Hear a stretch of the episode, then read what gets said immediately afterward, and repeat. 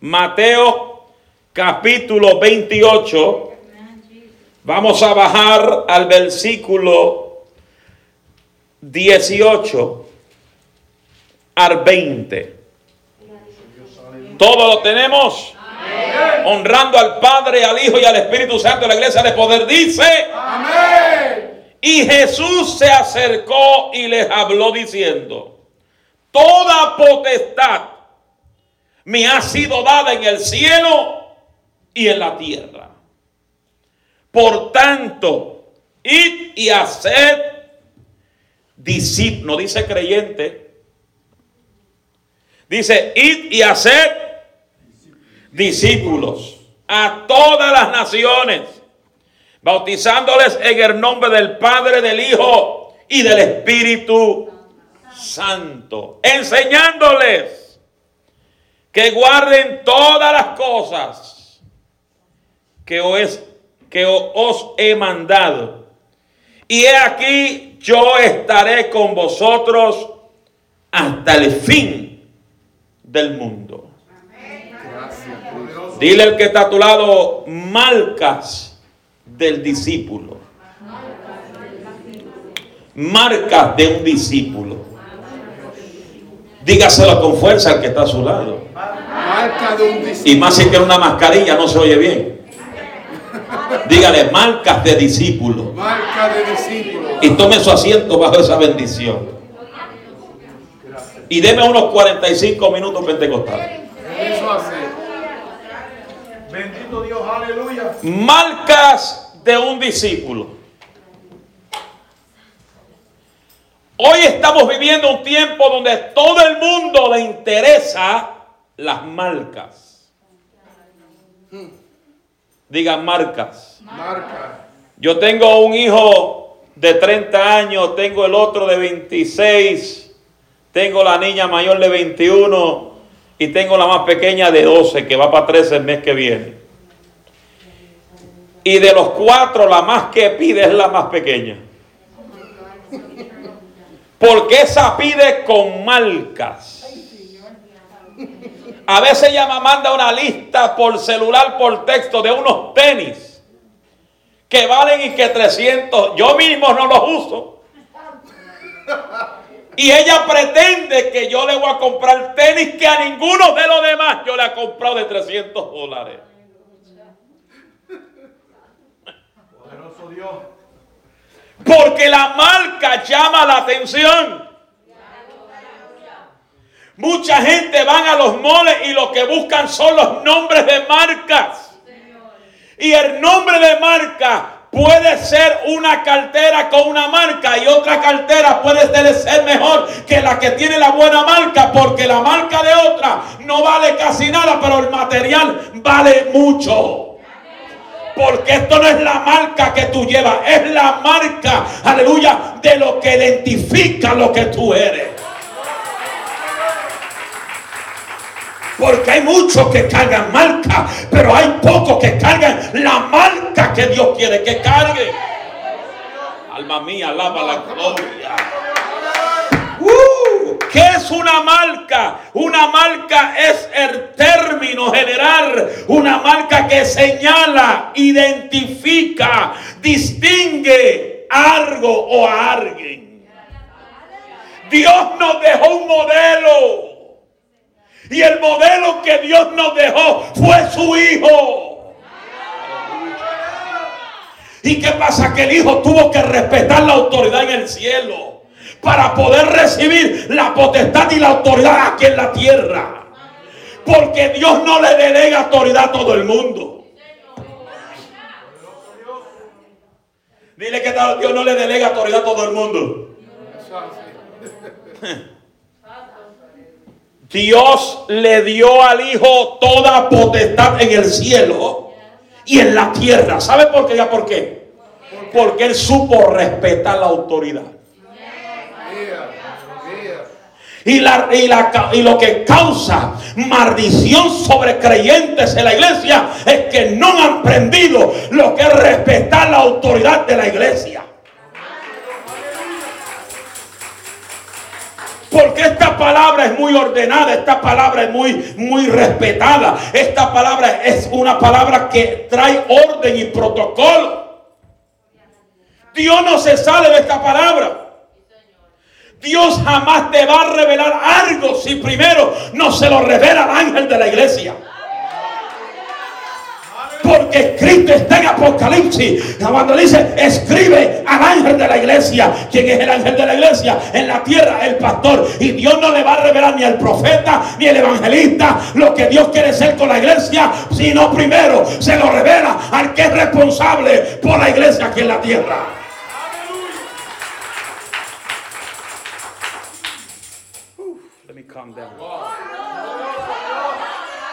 Por eso esa gente dice, no, Dios me dio autoridad. No, Dios no te da autoridad si no es delegada a ti. Y lo que Dios le delega autoridad, se lo va a delegar a través del que te gobierna. Porque hay gente que tú lo oyes, no, a mí el pastor no me gobierna, pues está, bajo, está fuera del protocolo. Hello. Porque el reino de Dios es un orden. Dios estableció un orden y ese orden se tiene que obedecer. Y por eso es que hay tanta gente que está mal formada en las iglesias. Hoy están aquí, mañana están en otro lado porque nunca han aprendido lo que es respetar la autoridad de la iglesia. En el trabajo los regañan, en el trabajo le llaman perro muerto y se quedan trabajando porque le pagan. Y el pastor los corrige y rápido dice, me voy de la iglesia. Ahí no hay amor. Ahí no hay comprensión. Lo que pasa es que la gente quiere que el pastor los comprenda haciendo su poca vergüenza. Y aquí hay que acabar la poca vergüenza. Aquí hay que aprender lo que es un verdadero discípulo con las marcas del Cordero de Dios.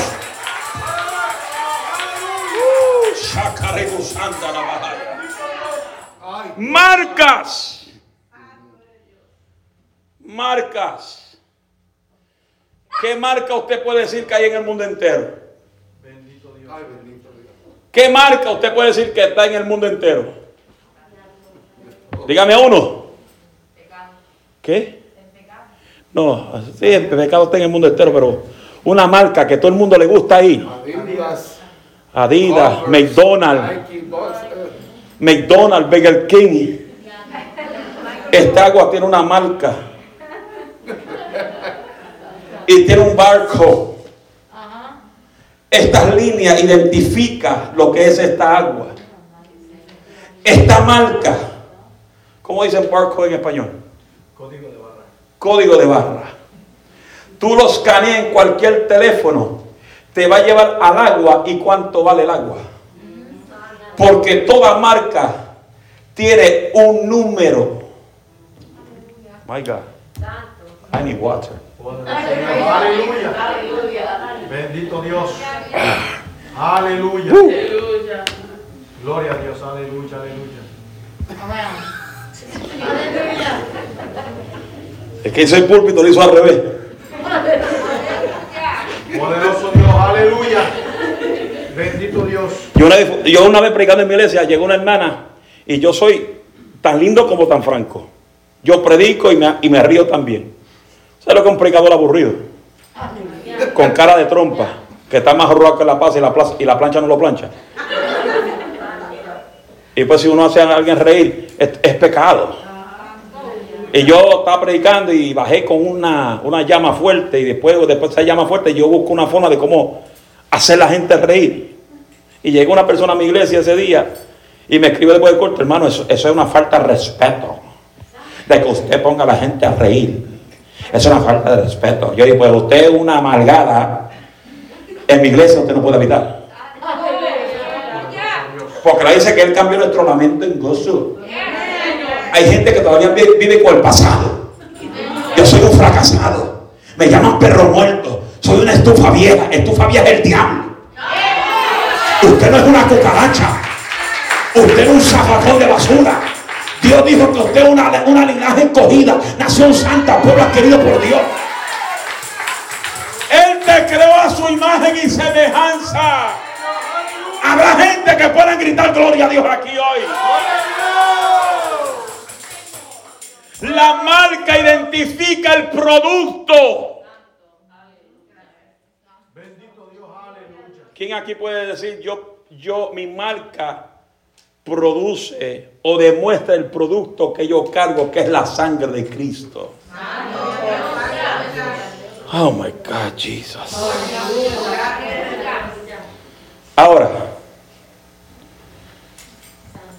Jesús recibió toda potestad del Padre. ¿Estamos aquí? Donde el Padre le dijo, te entrego toda potestad en el cielo y en la tierra.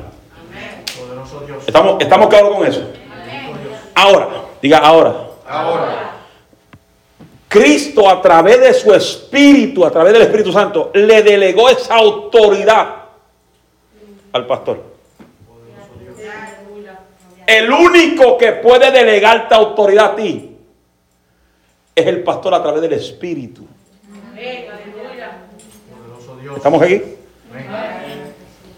Por eso cuando Cristo llegó a la tierra, el Padre dijo, vete, búscate hombre, porque tú no puedes solo.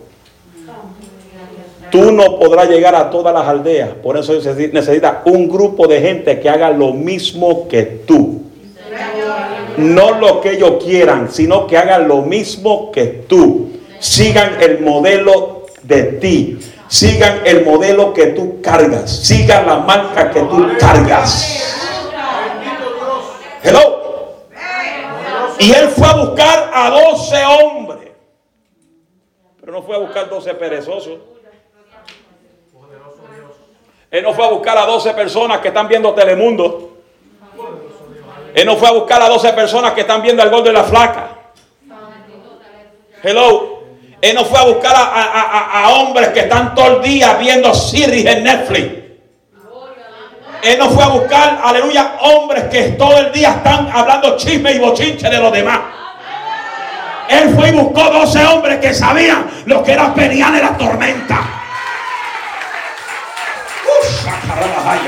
Él fue a buscar hombres que sabían que en medio de la tormenta no iban a retroceder. Porque los hombres que buscó, aleluya, sabían que rendirse no era una opción. Esto es para gente valiente. Esto es para gente que sabe lo que hay que reales de batalla. Esto es que aunque el coronavirus está arropando la tierra, el guerrero, el buen discípulo dice, ay, mí, alaba la gloria de Dios.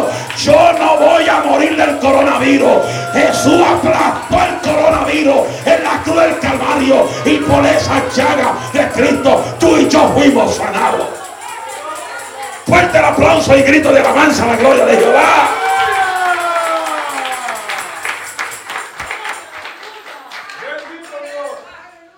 Pero esto, eh, ahora vienen los heavy duty funky wild. Diga que, que para tú ser discípulo hay cosas que tú tienes que soltar. ¿Qué dice la Biblia? ¿Ya qué dice? Jesús dijo, para ser discípulo, tiene que dejar a la madre, dejar al padre, dejar mujer, dejar hijo, dejar primo, dejar tío, dejar la tía, dejarlo todo por mi nombre. Yo antes decía, tienes que dejar a la madre. Así yo decía antes. Porque para mí era abandonar a la, ma- a la mamá de uno. Dios no te está diciendo que abandone a tu mamá. Dios no te está diciendo que abandone a tu papá. Dios no te está diciendo que abandone a tu mujer. Dios te está diciendo ahí que nada puede estar en el corazón que no sea Dios primero.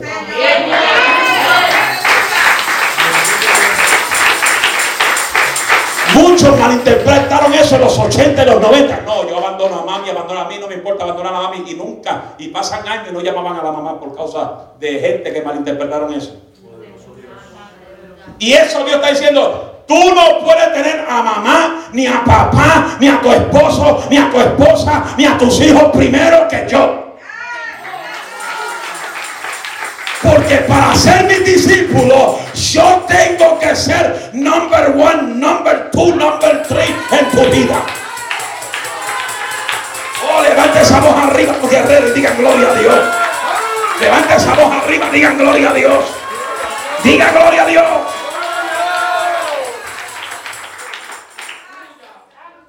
Por eso yo me pregunto muchas veces, ¿cuál es el propósito de la iglesia? ¿Para qué tú vienes a la iglesia? Dejará madre, padre, hijo y serás mi discípulo. Queriendo decir mi Jehová. Aleluya. Jehová Jireh. Jehová Shekenu. Jehová Rafa, Jehová proveedor. Él tiene que ser número uno. Tu trabajo no puede ser número uno. Si tú trabajas segundo turno, ora a Dios para que te cambien. Porque tú no puedes permitir que nada te quite la intención de llegar a la casa de Jehová a adorar su nombre. Alma mía, da para la gloria del Eterno.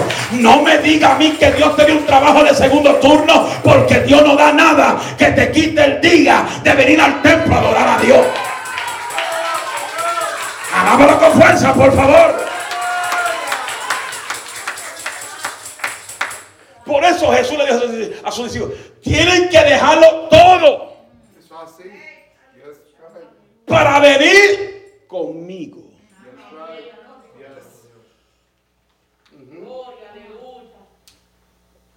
Dice, el que quiere venir en pos de mí, niéguese a sí mismo.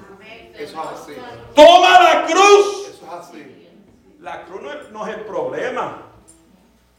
Tomar la cruz no es el problema. Negarte a ti mismo es el problema. Porque tu peor enemigo no es el diablo.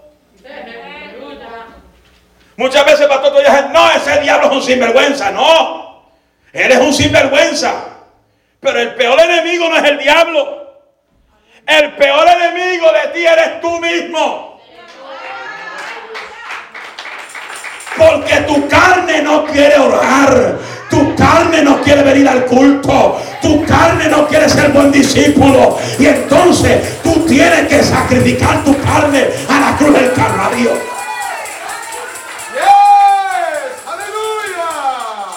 Por eso a Jesús lo seguían tres tipos de grupos. Poderoso Dios. Mire, yo tuve, yo tuve eh, en enero 2018, yo tuve todo un año, todos los martes, enseñándole a la iglesia lo que es un verdadero discípulo. Un año sin parar. Y aún en un año, todavía tengo cabezón. Poderoso. Porque una cosa te digo, quitarle mala costumbre a gente es un problema. Porque a veces hay gente que viene de otras iglesias y dice, no, en mi iglesia hacían esto, eso fue allá. Eso fue allá. Y como fue allá, se quedó allá. Aquí todo el mundo tiene que conectarse a la visión de la casa. No es la visión de MEI, de Asamblea de Dios, de Cristo Misionera. Te tienes que conectar a la visión de esta casa. Porque hay una sola visión y es la que Dios le dio al pastor de esta casa.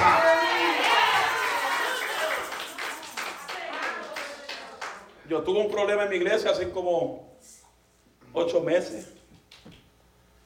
Un hombre ahí bien fiel, ahí fiel, porque hay gente que se, se, se muestran fiel, pero cuando tú les aprietas la tuerca, le salen, le, le salen la- la- la- las ratas. Las ratas escondidas.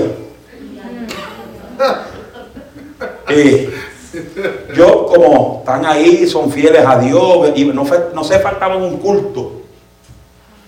Lo puse con mujeres, de la- lo puse en el grupo de las mujeres. Y de momento, pues, para ese tiempo estaba, era el comienzo de formando gente, formando grupos de ujieres y cosas así. Hicimos una reunión y formamos un uniforme para los ujieres. Las hermanas en falda bien bonita, con una blusa bien nice, algo bien nice. Y el hombre como que le cayó eso como, como pesto limón en un tomado de compuesto. Le cayó mal. ¿Por qué?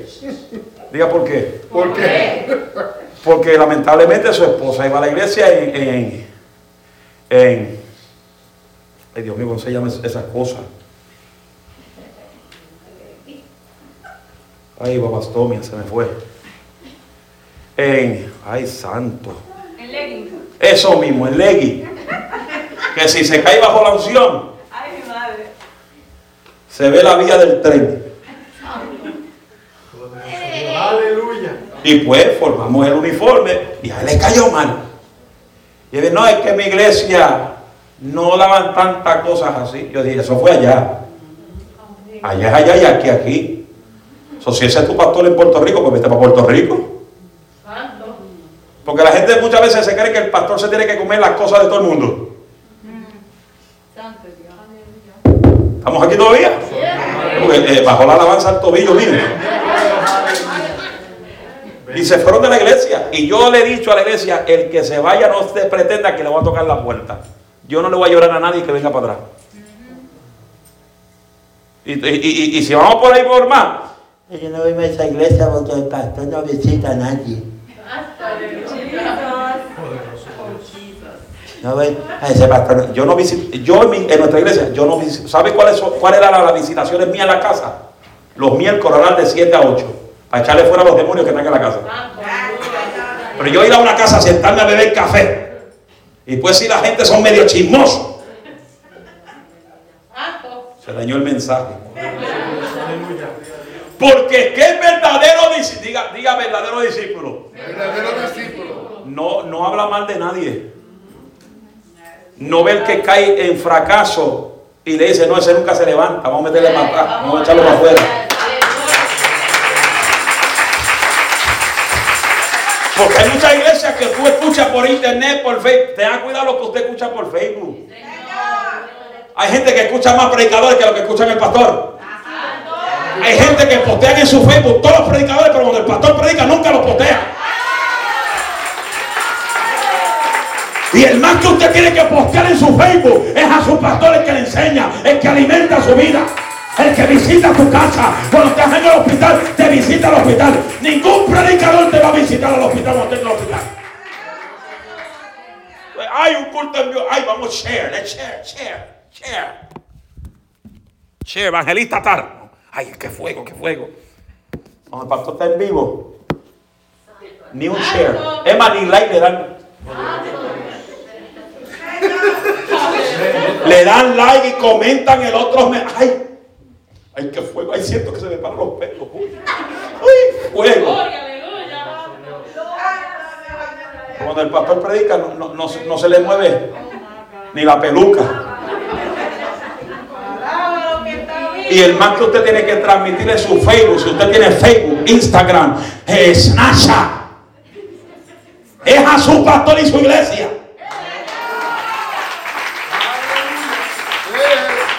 Pero acompañe ese aplauso con gloria a Dios, con amén.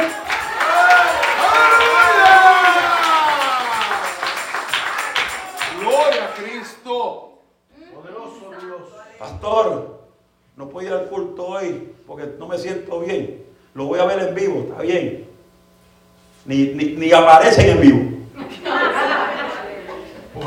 Porque cuando usted aparece en vivo sale su nombre. Hermana Cantinfla. El hermanito Chespirito. Y yo, y yo, yo transmito todos los domingos en vivo en el internet. Y yo tengo el teléfono aquí en el altar. Y yo veo quién está aquí, quién no está aquí. Ok, aquel no está aquí, aquel no está aquí. Eh, Juana la cubana no vino. Este, Pancho la plancha tampoco. Ok, vamos a ver si se conectan. Y cuando los veo en vivo, alábalo ahí por, con fuerza. Aleluya. Bendito Dios. Hello. Los verdaderos discípulos no se quedan en casa por quedarse. Porque ese día que te sientes mal, ese día que tiene migraña, ese día que tiene dolor de espalda, ese día que tú tienes cualquier problema físico y tú llegas al templo, ese va a ser el día de tu milagro. Alma mía, va para la gloria de Dios. Porque la Biblia claramente dice, el que está enfermo, no llame a 911, no se vaya para el hospital, venga aquí al templo y los ancianos te ungirán con... a- ¿Quién es el anciano de la iglesia? El pastor te pondrá la mano sobre tu cabeza y el Dios de la gloria sanará tu enfermedad.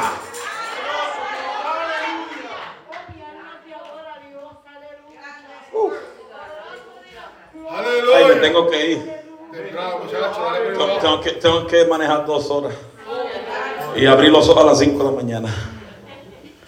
My God. Mira, hermano, yo que estoy pastorando casi no duermo. Porque Dios a veces me levanta a las 3 de la mañana para orar por un sinvergüenza. Sí.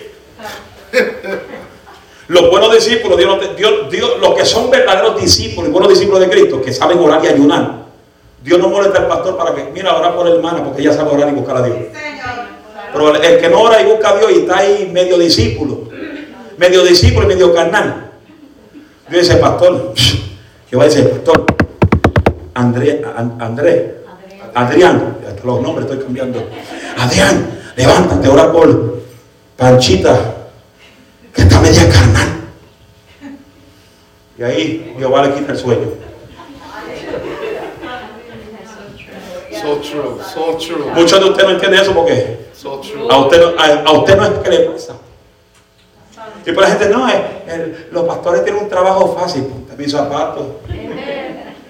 Que el primero que te va a ver de frente es al mismo diablo. Yo le digo a la gente, ¿quién quiere mis shoes? Ahí está. El que quiere pastorado, póngaselo. Se lo doy una semana y yo me siento escuchando. Y yo estoy hablando así, pero estoy diciendo, Padre, si el que se lo ponga, que le caigan las malicias arriba. Que le caigan las garrapatas, los verbos, los chinchas, todo que les caiga arriba de un solo. Para que sepa que tener zapatos pastoral no es fácil. ¿No sabes cuánto yo peleaba para no coger esos zapatos del viejo mío? Y cada vez que vienen los profetas, aunque no te guste, te va a tener que poner los zapatos de tu padre. Y yo dije, santo, aleluya, otro más, Señor. Porque la gente se cree, pastor, que esos zapatos son, esos zapatos son fáciles. Vamos a ponérmelo y vamos para la iglesia. Yo le digo, una vez estaba predicando como un año atrás y estaba encendido, el culto encendido, todo el mundo gritando. Y de momento yo me pongo bien serio. Cuando la gente ve, que me pongo serio, se- todo el mundo hace silencio. Yo le digo, estoy en depresión. Y siempre hay un preguntón en la iglesia. Eso no falla. Siempre hay un preguntón. Claro que sí. De que hay. Siempre. Y yo digo, oren por mi iglesia, estoy en depresión. Y yo me imagino que ellos decían, pero ¿cómo? Si este pastor está encendido aquí brincando y corriendo y todo el mundo encendido y ahora está en depresión. Y siempre hay un preguntón y el pronto dice, pero pastor, ¿qué le pasa? Necesito un avión. Llevo un año y medio sin montarme un avión y necesito un avión porque ustedes me dan depresión.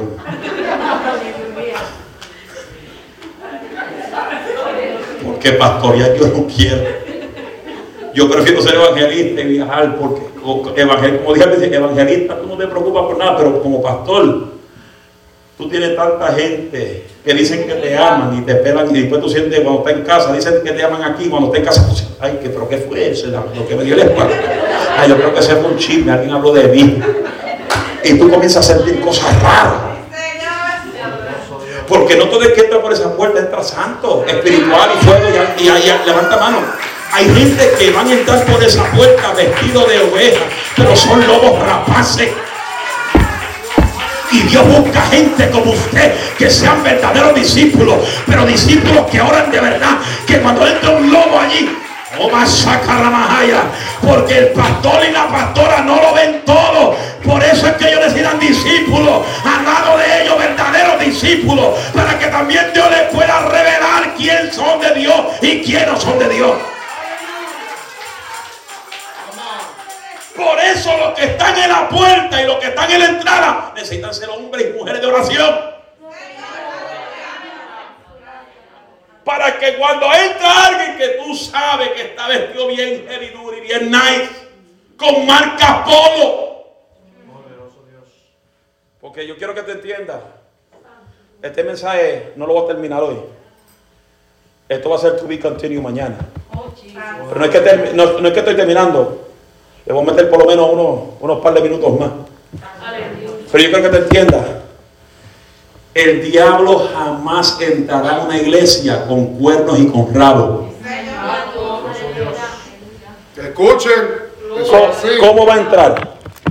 Con una Biblia, con un saco, con una corbata, con falda larga. Y se va a sentar en el templo. El diablo no hace una movida rápida. El diablo observa. ¿Usted se cree que el diablo rápido se metió al huerto de él para atacar a la mujer así rápido? No, él se daba la vueltecita. Adán, Adán la dejó solita hoy. Hoy, primer día. Vamos por ahí. Segundo día. La dejó sola otra vez. Hasta que llegó su momento. Cuando, él llegó su- cuando le llegó su momento, ¡fua! se paró frente a la mujer. Y el diablo, el bien astuto en su hablar. No como dicen por ahí muchos, no, el diablo es un estúpido. No. Tiene doctorado en teología homenéutica. Él lo sabe todo. Lo único que no puede imitar el poder de Cristo. Conoce más Biblia que tú. Por eso, cuando Jesús fue llevado al desierto por el Espíritu, no fue a comer bacon ni huevo frito. No fue a comerse un tipo un steak. Dice que fue llevado al desierto por el Espíritu a ser tentado. Yes. Yes. Yes.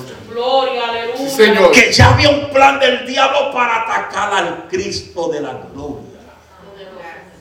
40 días pasaron y él ayunando y orando y de momento se le apareció. No el hermano, no el que te, no que te está haciendo la guerra, conciliando en tu contra.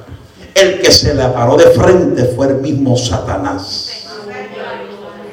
¿Y qué dijo el diablo? Dile a estas piedras que se transformen en pan. Tienes hambre. Ese pancito caliente con esa mantequilla derretida. Y fue ladito un cafecito de Dunkin' Donuts. Oh, cualquiera, re- cualquiera deja el ayuno y se bebe el café y, de- y se come la dona. Y Jesús le dijo al diablo, no solo de pan vivirá el hombre, sino de toda palabra que sale de la boca de Dios. Porque el verdadero discípulo tiene poder en la palabra. Porque la palabra es viva, la palabra echa fuera demonios, la palabra liberta al cautivo, la palabra del Todopoderoso te hace libre.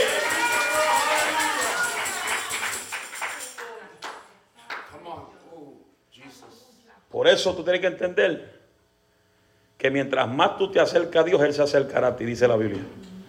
Pero tú tienes que entender que mientras más te acercas a Él, más se levanta el diablo en tu contra. Por eso cuando la gente me dice, ay, Alisa, yo nunca tengo problemas. A mí el diablo no me ataca. ¿Sabes cómo yo le respondo? Porque lo tiene de amigo. Porque si el diablo no te ataca, es porque tú no oras, es porque tú no te congregas. Hoy la gente dice, ay, yo voy al culto cuando yo puedo. Cuando la gente no dejes de congregarte como muchos tienen por costumbre. La gente deja de ir a la iglesia porque ya está acostumbrado a faltar a la iglesia. Viven ya conforme en la forma de vivir. Que ir el, el domingo nada más. El domingo nada más. El domingo nada más voy y me lleno. El domingo y ahí no y toda la semana no aparezco. Aparezco cuando hay campaña. Yo te pregunto, ¿cuántos tienen carro aquí? Levanta la el que tenga un, un vehículo, un auto. Levanta la mano. Sin artritis, alta, sí. Su auto. ¿Corre con gasolina o corre con jamón y queso? Dígame. Ah, gasolina. ¿Y, cuánto, y, y si, y si se le acaba la gasolina al carro, qué pasa? ¿Cómo, varón? No camina. No camina. ¿De qué país usted? Órale pues. Se le acaba la gasolina, se le apaga el motor. Y para que se encienda otra vez, ¿qué tiene que hacer? Échale gasolina. Porque el carro sin gasolina no funciona. La gasolina, ¿qué es para el carro? El combustible. Lo que da la llama de fuego. Se imagínense, si usted viene nada más el domingo a llenarse de, del aceite del cielo y toda la semana no llega, su aceite, su aceite se le va a vaciar. Por eso en cada culto es donde tú recibes una llenura más de gasolina. Se fue el gozo. Es que los pastores tienen que entender que yo trabajo como caballo. Y yo tengo que descansar. Tengo que llevar a los niños a la escuela. Tengo que darle ni- a los niños pendientes a la escuela virtual. El pastor no hace nada. Así me dijo una vez uno en la iglesia. Aleluya. Y yo le dije, mire, yo tengo más, yo tengo, yo tengo más trabajo que toda la iglesia puesta junta. Y tú mira que la gente me aleluya. Y ahora, y ahora que trabajo secularmente ahora, trabajo secular, velando un mall de seguridad, veo ladrones, los reporto, ¡eh! ¡eh! Si, hay que pelear, peleamos. Arrestar a la gente también. Y después tengo que pelear con gente malabañosa de la iglesia. Después tengo que pelear con los demonios. Predico, predico una hora o una hora y media, es como trabajar ocho horas. Gloria, aleluya. Hello. Santo. Los verdaderos discípulos no se detienen. Ahora escuche esto. A Cristo lo seguían tres grupos. ¿Quieren saber? Dice la Biblia que lo seguían las multitudes. Siempre, las multitudes siempre buscan la emoción de lo que está sucediendo en los eventos, en los espectáculos. Es decir, solo son emocionalistas, pero no tienen convicción. Grupo número dos, los seguidores. Usted nunca ve, usted, ¿cuántos tienen Facebook aquí? Levanta la mano sin artritis. ¿Cuántos me siguen a mí? Yo. Dos nada más. Pues vaya a mi página hoy y dale el like. Los seguidores, porque ustedes lo, pre- lo predicadores, todo el mundo, sígame, deme like, vaya a YouTube, suscríbase, suscríbase, suscríbase, YouTube y Facebook, dame like, suscríbase. Todo es un suscribo y un, un- un Facebook like. Ya casi no se oye palabra. Cada, cada 5 minutos, vaya a mi YouTube, suscríbase, vaya a mi Facebook, dale like. Todo lo están haciendo para buscar publicidad. Comparte, comparte, comparte. Comparta, comparta, a ver, dame corazones. Si usted no me da corazones, no me aman. Si usted no me da corazones, no, me, no, no, no aman la palabra. Todo es una ma- manipulación. Hello. ¿Y qué pasa? Que los seguidores son gente que siguen los milagros, pero no siguen a Jesús. Repito, los seguidores son gente que siguen los milagros, pero no siguen a Jesús. Buscan recibir algo de Él, pero no, no conocerlo a Él.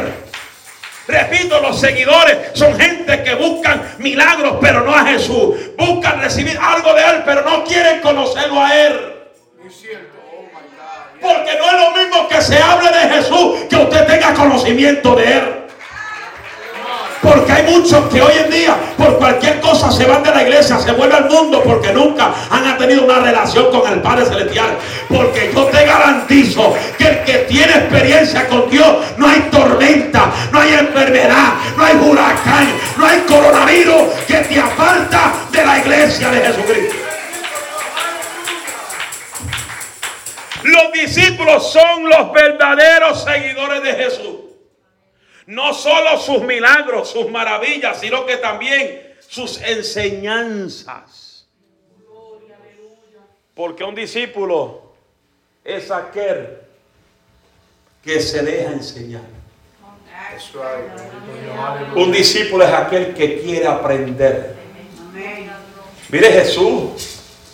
Jesús demostró, le demostró a sus discípulos con su conducta, con sus marcas.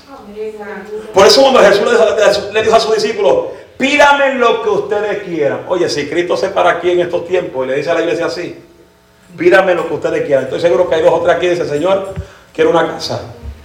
Señor, quiero una mansión. Señor, quiero un Cadillac Escalade. Señor, dame un BMW. Señor, dame a Mercedes. Y es un Benz, no es una mujer. Mercedes aleluya. Porque todo el mundo lo que quiere es lo natural, pero no quiere lo espiritual. Y los discípulos, cuando Jesús le dijo, pídame lo que quieren, los discípulos le dijeron, Señor, enséñanos a orar. Porque ellos se dieron cuenta que cuando Jesús oraba, cosas pasaban. Los demonios lo respetaban. Cuando Jesús entraba en la sinagoga, que había un hombre poseído por los demonios, nadie lo echaba afuera. Los que estaban dentro de la sinagoga no hacían nada. Pero llegó Cristo por la puerta. ¡Eh! Dijo, ah, yo te conozco. Tú eres, tú eres el Hijo de Dios viviente. Y Jesús dijo, calla, emudece y sal fuera de él. Hello.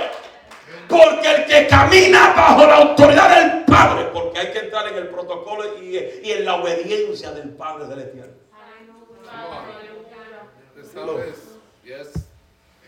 Jamás tú serás bendecido si no eres obediente. Oh, Los que no son obedientes son desobedientes y la maldición siempre está sobre los desobedientes. Eso es Biblia. es así. Deuteronomio capítulo 28, léalo todos los días. Lo que es es la bendición sobre los obedientes y las maldiciones sobre los desobedientes.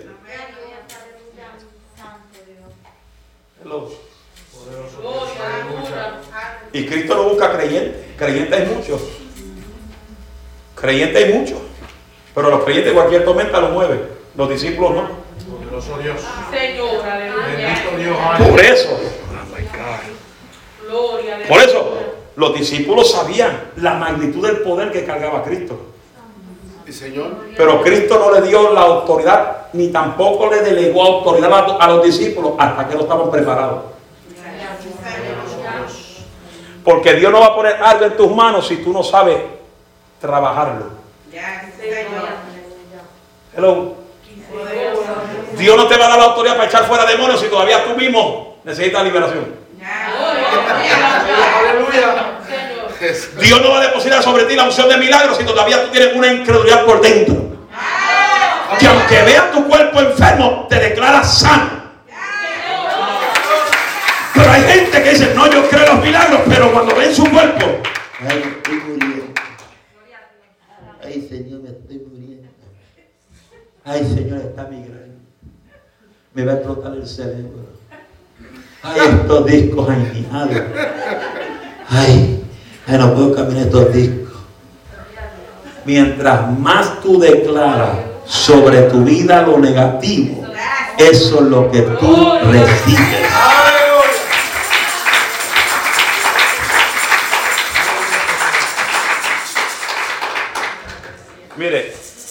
Yo rara vez que testifico de mi persona, porque no me gusta hablar de mí, a mí me gusta hablar de Cristo. Pero voy a ser, siento decir esto. Yo vivía bajo una rebelión total en mi vida. Yo desde los 8 años toco guitarra. Y tocaba guitarra en mi iglesia por 25 años. Y en esos 25 años venían músicos, ¿no? Que voy a sacar de aquí y decir, ajá, a un carnal. Decía, vamos a ver quién tiene más poder, o el Dios que te- o- el Dios que yo tengo, o la enseñanza que tú tienes. Y a mí ningún guitarrista me pudo sacar de donde Dios me puso, porque no hay nadie que te pueda sacar donde Dios te puso. Puede venir quien venga y pueden tener doctorado, la alta teología. Y tú puedes ser el maestro con una simple palabra. Y ellos se pueden sentar ahí sentaditos grabando y cogiendo todas las notas de las palabras erróneas que tú has cometido o las palabras mal dichas. Porque ellos se creen la última Coca-Cola en el desierto. Y cuando ellos enseñan, no cae ni gloria. Cuando tú enseñas, cae una gloria. Porque no es que tú sepas, es que la gloria esté sobre tu vida. Y yo viví vivía siempre bajo rebelión por ver las cosas que mi papá pasaba, las traiciones, las divisiones en la iglesia. Porque yo le digo una cosa, una gente, gente que se va de la iglesia en división, ahí no está Dios. Pueden hablar lengua, ay, Kimachanda, Rambo, saca la bazooka, aquí, aquí, aquí, aquí, aquí. Ahí no está Dios, hay que está hablando lengua el diablo. Porque Dios no divide iglesia. ¿Y qué pasa? Que los que son verdaderos discípulos no se contaminan ni se conectan con gente que dividió iglesia. Porque la Biblia es clara y a veces lo que causan división no tienen al Espíritu.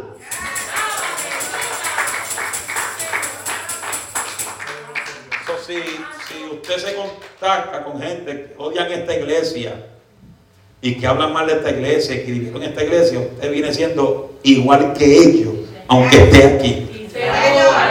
Se dañó el mensaje. Y por ahí uno por allá atrás se puso la cara de limón. Mira, mira, mira cómo me miren, que está lo último allá atrás. Tiene la cara de limón, eso no le gustó allá atrás. Oh.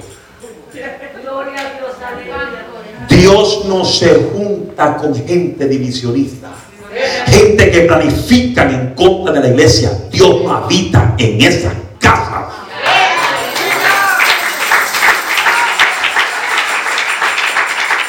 So, un divisionista o alguien que se fue de la iglesia en mala forma todavía se comunica contigo, córtale la llamada porque te está infiltrando espíritus de demonios. Abasamaquimanzoja. Arrabasanda.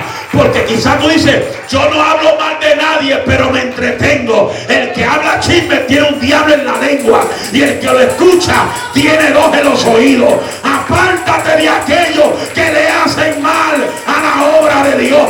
Porque Dios no habita con ellos. El que tenga oído, oiga lo que el Espíritu Santo dice a la iglesia. ¡Aleluya! A su nombre. Bendito Dios. Dios iglesia. Dios no destruye iglesia. Si usted quiere un pastorado, váyase a ganar a la gente en la calle. No sea pescador de peceras ajenas.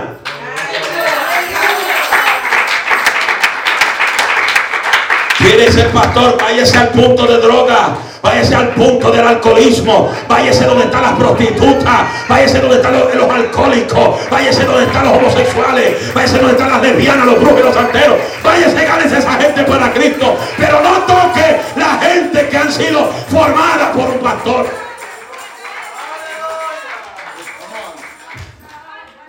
Hello. Yo me llené de rebelión por ver lo que mi papá le hacía. Y el Señor me decía, vas a ser ministro. Y decía, no. Yo tuve 10 años consecutivos, consecutivos, diciéndole a los profetas con tanta rebelión que tenía. Y lo voy a decir aquí como se lo decía a ellos. Me decían, te veo predicando. Tienes un ministerio.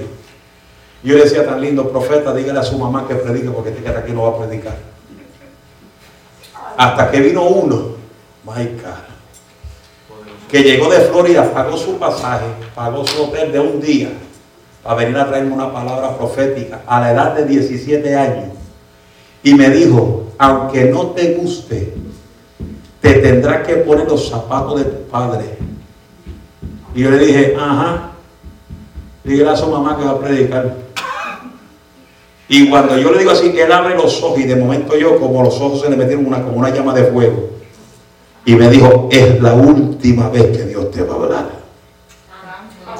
Atente a las consecuencias. Cuando él me dijo así, yo me quedé en silencio, pero yo parecía el, gato Tom Jerry. Se me encrespó todo el cabello del cuerpo, pero como quiera estaba en rebelión.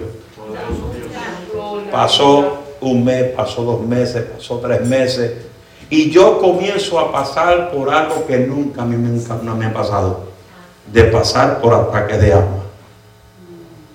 Tuve años, yo conozco todos los medicamentos de todo lo que padecen de asma crónica, las inyecciones, eh, las pastillas de esteroides, yo conozco todo eso. todas las pompas que ellos le dan a todo el mundo que padece de eso. Yo las he usado todas. Y aún así, yo seguía rebelde. Aleluya. Me casé en el 94, en el 95 seguí rebelde, en el 96 seguí rebelde, en el 97 seguí rebelde, en el 98 seguí rebelde, en el 99. Ahí sí que puso- se puso la cosa bien seria. Que comencé a caer al hospital cada fin de semana. Gloria, aleluya. Y me quedaba hospitalizado 5 y 6 días con manga por la nariz, suero por aquí, suero por acá. Porque para ese tiempo te metían suero por un tubo de llave. Te metían eh, la inyección de la IV por un tubo de llave porque para ese tiempo no tenían que te metían un suero y por ahí echaban todo. Antes no. Antes era suero aquí, suero aquí, suero aquí, suero por acá. Y si te dejas, te pegan una nariz también. Si era antes. Mire, a mí me han sacado sangre eh, por un tubo de llave. Por aquí, por aquí. Pero cuando un día mi oxígeno se bajó de momento, no podía sacarme sangre ni de aquí ni de aquí. Y me la sacaron de aquí. Eso duele. Eso yo no se lo recomiendo a nadie. Porque ahí no van ni de ladito, ahí van derechito. Ay, mamá. Voy a beber agua, pastor, porque esto está serio. Poderoso Dios, aleluya. Esa aguja va derechita y si no te encuentras la vena te están dando vueltecita como si eso fuera un bizcochito. Y ahí tú no estás hablando lengua. Ahí tú no, ay, chamaquiba, sanda, ay, chamagua, dame agua. No, ahí tú estás reprendiendo al diablo y los demonios y al doctor también. Y en el 2000, eh, perdón, en el 1998, yo dije, Señor, me rindo, ya yo no puedo. Ya no voy a pelear más contigo, porque nadie va a poder ganarle a Dios. Y sabes, horrenda cosa es caer en la mano de un Dios vivo. Que al hijo que Dios ama, Él lo castiga. Eso es Biblia. Sí, Señor. Y el Señor me rindo a ti. Ya no voy a pelear contigo.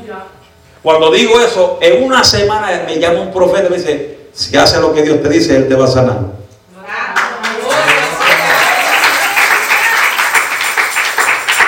Diagnosticado en el 1993 o 91 por ahí con una enfermedad llamada pulmones negros y yo nunca he fumado. Nunca he tomado cerveza. Y para un médico, este que está aquí está desahuciado porque solamente respiro por mitad de un solo pulmón. Porque los demás no funcionan. Hello.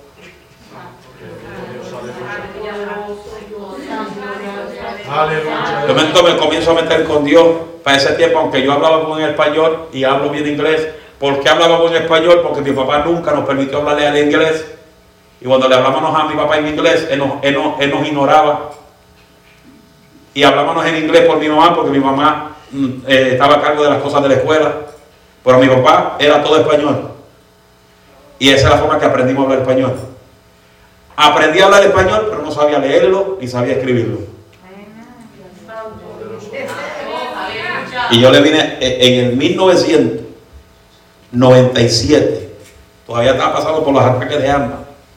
Pues yo comencé a predicar en el 1999. Tres años predicando dentro de mi iglesia. Porque mi papá nunca me dejó salir para afuera. ¿Sabe por qué? Ya. ¿Por qué? ¿Por qué? Porque la iglesia local tenía que aprobar mi ministerio. La gente quiere que otros los aprueben allá afuera, pero su casa no lo aprueba. Porque quieren predicar allá, pero no quieren venir a orar aquí. Tú quieres ministerio, vive de este altar.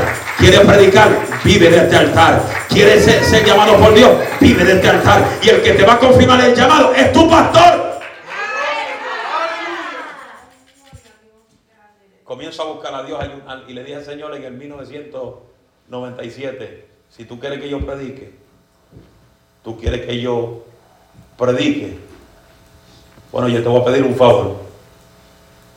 Si, es, si eres tú que me estás llamando, yo quiero aprender a leer tu palabra en siete días y a escribir español en siete días.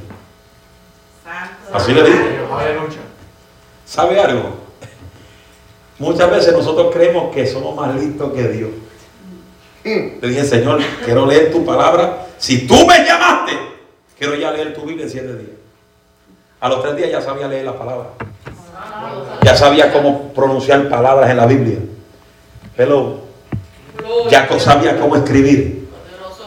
Y comenzó hace tres años, 98, 99, noven- eh, 2000, a predicar en mi iglesia. Y mira que muchos errores yo cometí. Y mi papá me decía después que predicaba, siéntate ahí que te voy a corregir a frente de todo el mundo. Yo digo, oh my God, ahí viene el viejo. Porque en una yo estaba predicando, ah, no, hay dos, varias cosas que mencioné media raras ya en mi iglesia, pero voy a mencionar una nada más aquí, porque la otra está un poco más fuerte. Y no quiero que usted se ofenda, diga, yo pastor digo algo así. Pero una vez yo estaba encendido predicando, tú sabes cómo se enciende, dije, y, y en el nombre de Jesús vamos a agarrar al diablo por el cuerpo.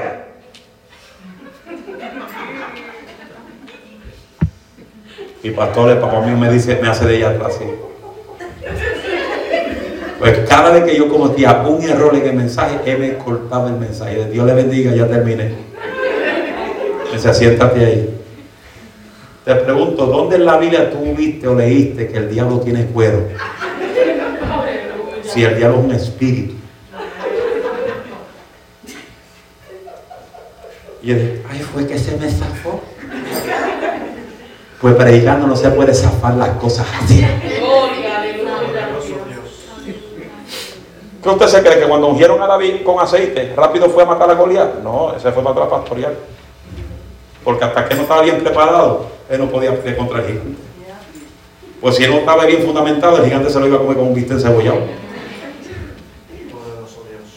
Y yo comienzo a predicar, después comienza Dios a abrir puertas por ahí para afuera y comienzo a predicar por aquí, un día por allá, un mes por aquí, otro de... Y de momento se me abre una puerta en Brooklyn, Nueva York. En Brooklyn, Nueva York, en una campaña, una iglesia ahí que se llama, para, el pastor ya no está pastoreando ahí, que se llama Juan 316 en Schenectady, Nueva York.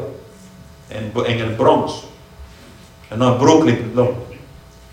Y ahí yo prediqué esa fecha, siempre me acuerdo, eh, octubre 29, 30 y 31, el, el fin de semana donde el mundo celebra Halloween. Y el pastor le puso por tema destruyendo los muros del diablo. Y yo fui con toda la fuerza, dándole al diablo y para aquí, el diablo para allá, y este, ese infeliz. Y le dijo al diablo, y, y echamos fuera demonios en el nombre de Jesús. Dios hizo tantas sanó tantos enfermos. Y llego ese domingo a mi casa a las 2 de la mañana. Y me acuesto a dormir, dándole gracias. De momento me estoy sintiendo que me estoy cayendo de mi cama.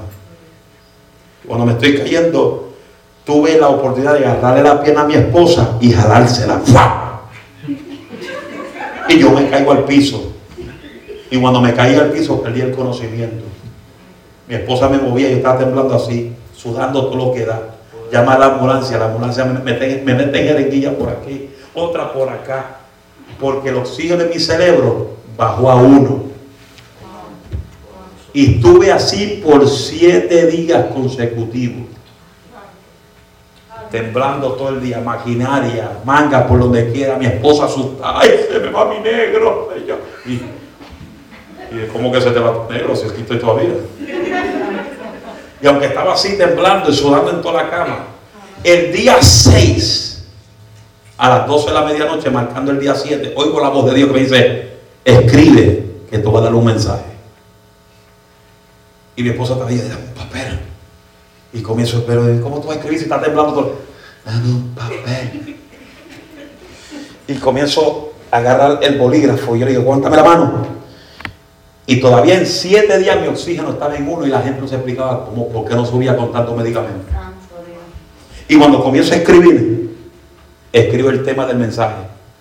Cuando tú piensas que tus días se culminan, es cuando Dios comienza.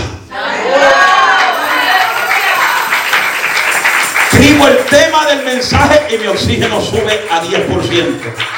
Escribo el tópico 1, sube a 20. Y cuando llegué al tópico 10, ya mi oxígeno estaba así, yo estaba como coco en esa cama. Y le dije al doctor, me voy, la máquina es loca. Ta, ta, ta. Mi esposa dice, ¿qué te pasó? Yo no sé, que me voy de aquí. Eso sí yo sé, porque soy sano y mi oxígeno subió, porque Jesús lo subió. Fui tan atrevido que me saqué la aguja de aquí. Y la máquina te. Y llegó todo el mundo, ¿qué te pasa? Eh, Me voy para casa. No, no, esto está loco. ¿Cómo que tú te vas para casa? Y las máquinas, tú llevas seis días consecutivos que el oxígeno te sube y de momento te sube. Quédate por lo menos 24 horas de observación. Y dije, no, me voy para casa. Y mi esposa me obligó, quédate 24 horas. No te vas a morir si estás vivo. Y yo dije, está bien, me quedo 24 horas sin máquina, sin manga y sin nada. Quiero ver si puedo lograr dormir toda la noche. Y fue el día que dormí más bien. Eso fue en el 2003. Estamos en el 2021. Y de 2000 2003 a 2021 no he tocado una, un cuarto de, de- de hospital como hotel. No he tocado una sala de emergencia. Porque el Dios que yo predico y el Dios que yo enseño tiene poder. Y ese mismo poder, esa misma autoridad, Dios se la delegó a la iglesia. No para que esté sentado en cada culto, es para que ese mismo poder que fue delegado a usted como su que a través de su pastor y a través del Espíritu Santo, usted coge ese poder y lo ponga en acción. Lo pone en acción en su casa, lo pone en acción en su trabajo, lo pone en acción en la carretera. Aleluya. La iglesia de Cristo tiene que levantarse y avivarse para Dios. A su nombre. Un discípulo es alguien que está dispuesto a aprender. Diga aprender. Mateo 5.1 dice, viendo la multitud, subió al monte y sentándose, vinieron a él sus discípulos a enseñarle a ellos. Por eso me encanta cuando Jesús dijo, pídame lo que quiera. Los discípulos enseñan ahora. Iglesia, con esto concluyo hoy, pero mañana, mañana seguimos este- en este mensaje. Porque hay, hay mucho material. Que aquí podemos estar hasta una semana o dos predicando sin parar. Hablando de esto nada más. Porque Dios busca que usted sea un verdadero discípulo. No que usted pelee por puesto. El discípulo no pelea por puesto. Hay gente que dice, No, si a mí no me hacen diácono, yo no hago nada en la iglesia. Gloria, aleluya. un discípulo es un servidor. Voy a pregun- pregunto, pastor. Pregúntale. ¿Cuánto aquí quiere ministerio? Levanta la mano. ¿Todo el que quiere ministerio? Nadie quiere ministerio.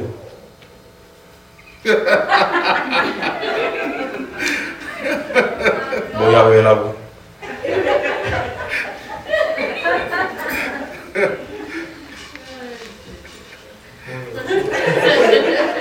Yo lo levanto que yo tengo. No lo levanto que yo tengo. Un montón. Sinceramente, ¿cuánto quiere que Dios los use? Levante la mano. Amén. Arriba la mano sin miedo. ¿Cuánto quieren ser profetas en el mañana? Evangelistas en el mañana. Levante su mano, sinceramente. Levante la mano, no tenga pena. No se preocupe, no, lo voy a insul- no le voy a insultar. Todo el que quiera que Dios los use o quiere ministerio, levante su mano. Sin pena. ¿Sabe lo que es ministerio? Ministerio no es púlpito ni micrófono. La gente dice, ay, Dios me llama un ministerio, voy a, voy a predicar. Ministerio no es micrófono ni púlpito. Ministerio es ser un servidor. Señor. Y el mismo Cristo vino aquí y dijo, yo no vengo para que me sirvan. Yo vine a servir. Y nosotros tenemos que seguir ese mismo modelo, esa misma marca. Ser servidor. Que nadie te tenga que rogar. Hermanito, hermanita, ¿puede limpiar el toile? Ay, pastor, no busque a la hermana Cantinfla que lo haga. No. El servidor limpia toile. Sí, Señor. El servidor pasa vacuum. Yes. El servidor limpia la batería le quita el polvo. El servidor limpia el altar. Le, le perfuma el altar al pastor para que cuando el pastor suba al altar dice, wow, como me tratan mis ovejas. Los servidores limpian los utensilios en el altar para sacar el polvo.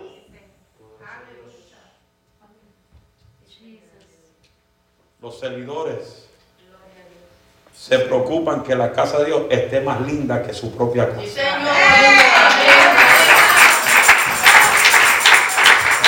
El servidor, el servidor dice, ay, me llegó mi cheque de estímulo, pero voy a sacar lo primero que es de Dios.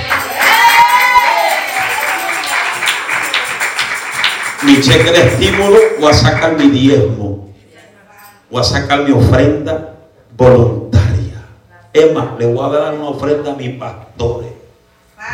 Porque es fácil bendecir a un predicador que te profetiza. Ay, Kimashanda, así te dice el Señor. Y usted se emociona. Ay, ay le sentí darle un cheque al predicador. Y le escribe un cheque de 100 dólares. Porque le profetizó, Dios está contigo. Eso no es profecía. Gloria, aleluya. Es un recordatorio de la vida que Dios está con nosotros. Eso no es profecía. Profecía es que te digan algo que, tú no, que, ellos mismos no conocen. Algo para el mañana. Pero ¿para qué me voy a emocionar tanto? ¡Ay! Dios está contigo, Dios está contigo, Dios está contigo. Eso yo lo sé.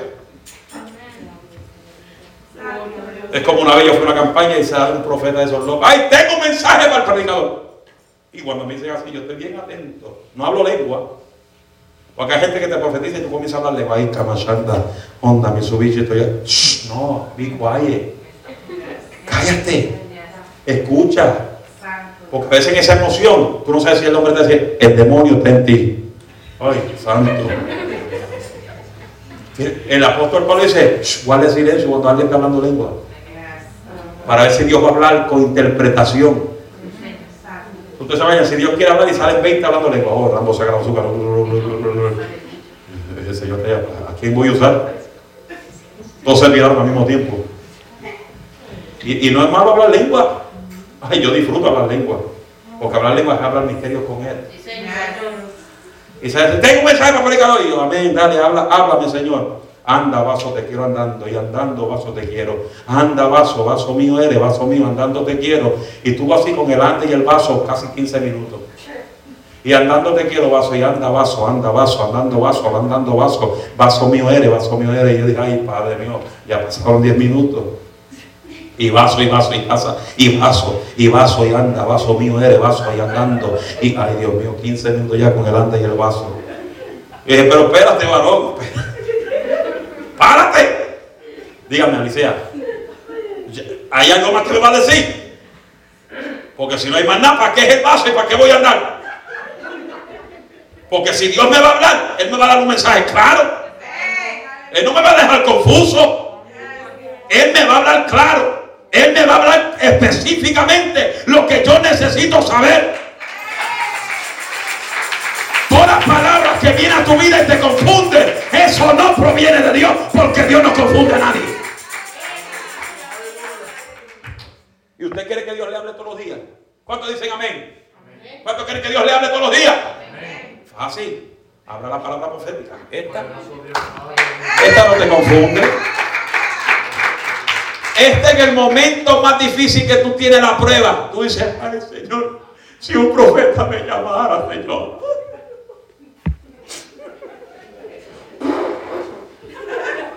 Señor, si me llamara el profeta tal, si me llamara, si tú lo usas, que me llame. Y Dios está allá arriba, pero Dios mío, qué ignorante esta gente.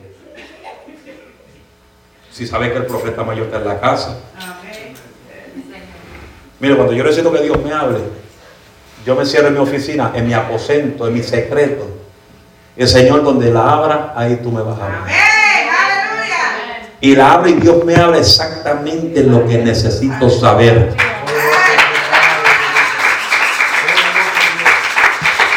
Yo le digo a la iglesia, si usted no se está muriendo, si usted no está a punto de ir a 911, a mí no me llame a mi casa a las 3 de la mañana. Usted me va a llamar porque le duele una uña. Usted se va. Me va a llamar, "Ay, pastor, mí, tengo migraña. Pues, para que las luces, tápese los ojos. Nadie se atreve a llamarme a las 2 y 3 de la mañana. Los pastores tienen que descansar también. Bendito Dios. Y con esto va a concluir, con este testimonio, pastor, que usted se va a reír de verdad ahora. Estuve en Tampa, Florida, pastor. Hace como 10 años atrás. Y ya estaba a punto de dormir, era como las 3 de la mañana. Y me llama el pastor a esa hora. Yo estoy cerrando la Biblia, terminé de orar, terminé de estudiar. Me pongo mi pijama. Y ring. Eh, santo, pero quien está llamando es mi esposa, porque mi esposa está durmiendo. ¿Quién sería? El pastor tal. ¿Qué, qué estará pasando con el pastor? Bueno, Alicea, te necesito.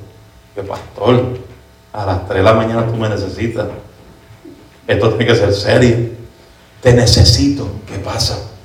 La profeta de la iglesia lleva una hora echando fuera un demonio. Yo, pero ¿a dónde? En su casa. Dice una sombra y la sombra no se va. Y el pastor, ¿te está seguro? Yo no voy para allá a perder tiempo, son las 3 de la mañana, yo tengo que have my beauty sleep. No, Alicia, yo la escuché echando fuera el demonio y está fuerte esa Alicia. Está bien, pues vamos. Llegamos a casa de la viejita, con una viejita como de casi 60 años. Y de Pastor Pérez se nos toca la puerta, vamos a escuchar a ver.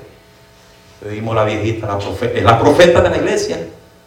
Demonio, vete sombra, vete, te ordeno que te vaya. Y Pastor, esto sí tan serio. Le poneme la correa para allá. Eh, ay, gracias, pastor, porque usted llegó. El pastor, vaya, usted sabe que la casa en Florida tiene en la cocina y tiene esa apertura que tú puedes mirar para la sala. El pastor, vaya usted allá primero. Voy a buscar agua. Por si acaso hay que echar agua por ahí. Yo fui a buscar agua a la cocina, me metí a la nevera buscando agua. Y el pastor comenzó a sudar fuera, demonio. Vete, sombra. Sombra, te ordeno que te vaya. Y yo, y la viejita, ahora, ahora. Y el pastor, fuera, fuera. Y la viejita, ahora, vete. Y yo en la cocina bebiendo agua. Momento la viejita se mueve para allá y la sombra para allá. Y se mueve para acá y la sombra para acá. Y dice, ah, esto no es un demonio. La vieja se está reprendiendo su propia sombra.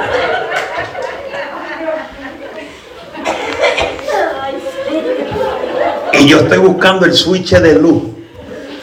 Y el pastor dice, ¿qué hace? Le dice, sigue reprendiendo, pastor, que voy ahora. Y yo buscando el switch de está el switch de luz de la sala aquí. Y yo buscando el switch y el pastor dice, ¿está viendo algo? Sí, estoy buscando algo. De momento llega el switch, ¡pam! La viejita dice, ¡ay, se fue! Y el pastor dice, ¿qué tú hiciste? Prendí la luz y el demonio de sombra se fue. Y vuelvo y la apago. ¡Ay! Llegó pastor, échalo fuera. Y le digo a la viejita, hermano, ¿usted usa anteojos? Sí, hermanito, ¿dónde están? En el cuarto. Vaya y búsquelo. La viejita va a buscar su anteojo y se lo pone.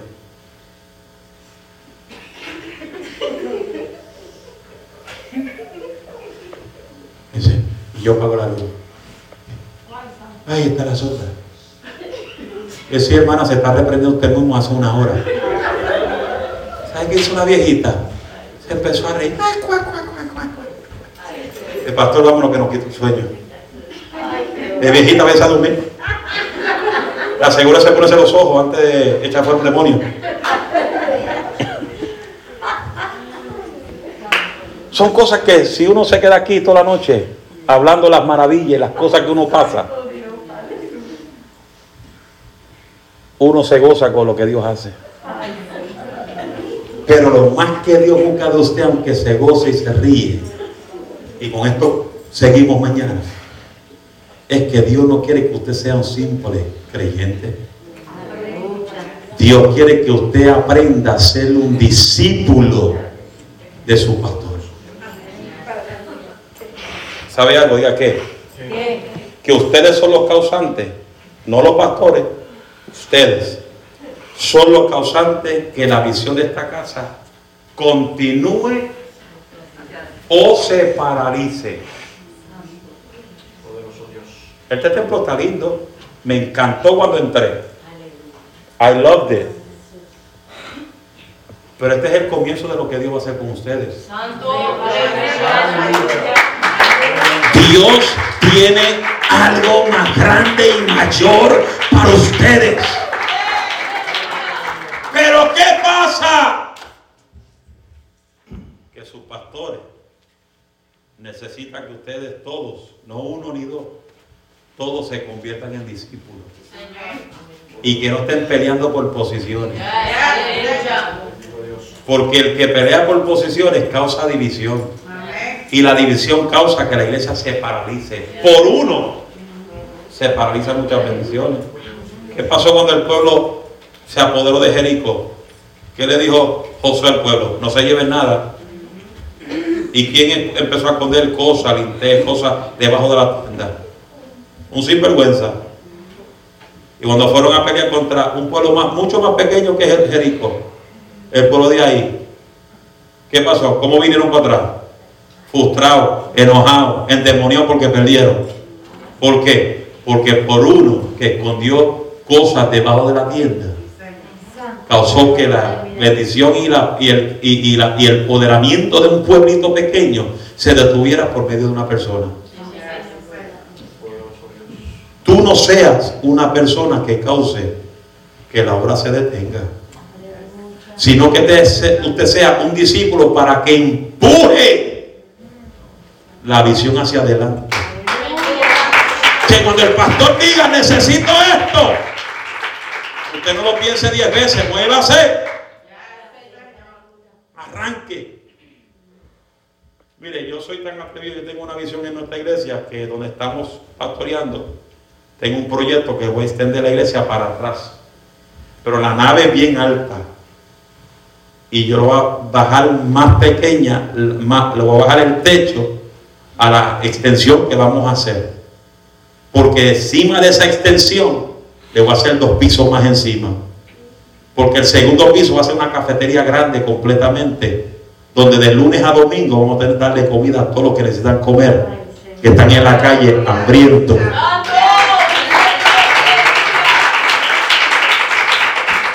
Y le dije al Señor, lo voy a construir por encima de quien sea. Y lo voy a construir cash. Porque yo no quiero saber de préstamo. Porque el, pré- el préstamo oprime la iglesia. Sí, señor. Yo lo creo. En tres meses levantamos 60 mil dólares. Y ahora necesito 430 mil dólares para construirlo todo de abajo arriba. Hasta un day que voy a hacer, entonces regular. Se fue el gozo. Bendito Dios. Nosotros podemos ser que este pueblo, esta casa sea salda. ¿Cómo? Aportando. Los discípulos eran buenos gente, buena, buenos dadivosos. Daban buenas ofrendas, apoyaban la visión de Cristo. Y lamentablemente la iglesia hispana critica, ay que mucho piden. Y diezmo para aquí. Ay que mucha ofrenda levanta. No, si usted supiera que la bendición suya financiera está en tu siembra. Tú jamás podrás cosechar si no aprendes a sembrar.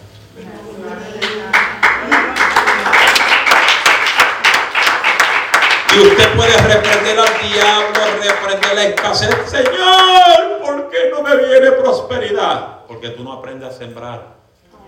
Y usted puede ayunar, vigilar, echar fuera demonios, pero hay un demonio que usted no echa fuera. Con todos los ayunos que usted hace, hay un demonio que solamente Dios lo echa fuera. Y ese demonio se llama el devorador.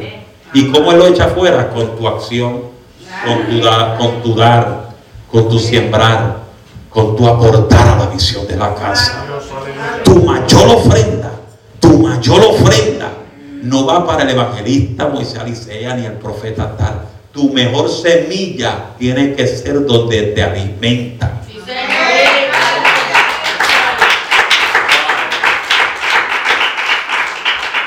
Porque tú no puedes poner semilla en alguien que no siembra en ti. Ahí se fueron. Y tú no puedes sembrarle a alguien que no quiere salir de la miseria tampoco. Porque tú tienes que aprender dónde tú vas a sembrar. Tú no puedes sembrar en tierra vieja. En tierra de gente que no quieren crecer ni prosperar. Tu mejor semilla es donde te alimentan.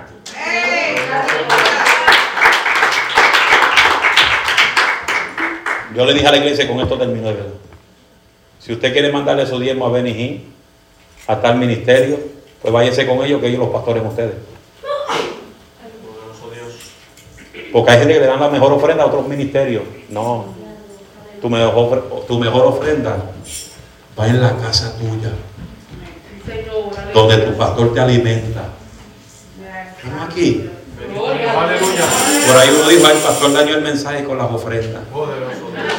No hay que ser parte de ser buen discípulo. El buen discípulo sabe sembrar todo para Dios.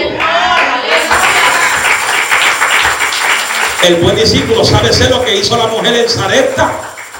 Dio lo único que le quedaba, un poco la torta que le quedaba al profeta. Y el profeta dijo, dame una torta cocida y verás que la harina ni el aceite te va a fallar en la casa. Que ella lo pensó dos veces.